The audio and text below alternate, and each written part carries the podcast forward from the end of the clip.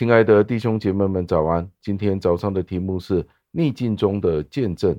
经文出自于诗篇十二篇六节，经文是这样说的：耶和华的言语是纯净的言语，如同银子在泥炉中炼过七次。感谢上帝的话语。诗人在这里说到，上帝的应许是不会拖延的，不会令人失望的。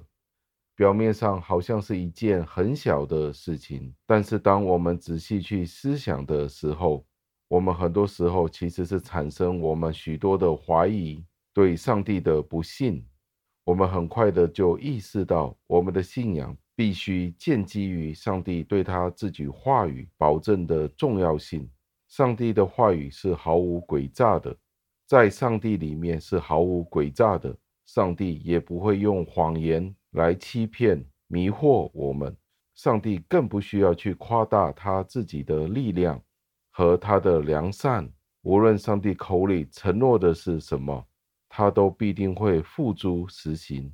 我们都可以像大卫一样去承认上帝自己的话语是纯净的。但是，当人与逆境去做征战的时候，人许多时候就会有不同的想法了。在他的心里面，可能去指控上帝：为什么上帝你不遵守你自己的诺言呢？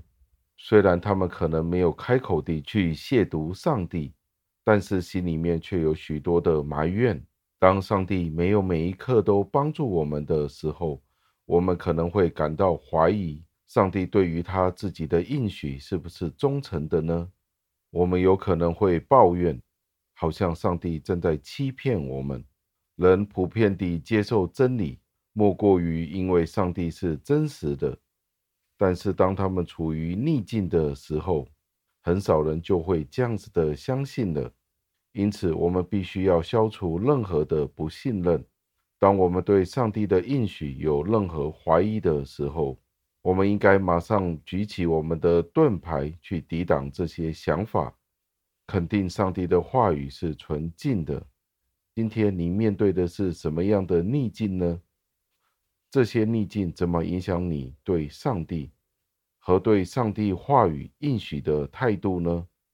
请记得，上帝的言语是纯净的，我们应该要在里面寻找到我们的安稳。让我们一起祷告，亲爱的恩主，当我们面对许多的逆境的时候，许多时候我们都有相当多的不幸。求您教导我们，您自己的言语是纯净的，就正如这段经文所说的，您的言语是好像银子在泥炉中炼过七次，使得我们可以甘心乐意的去顺服您自己。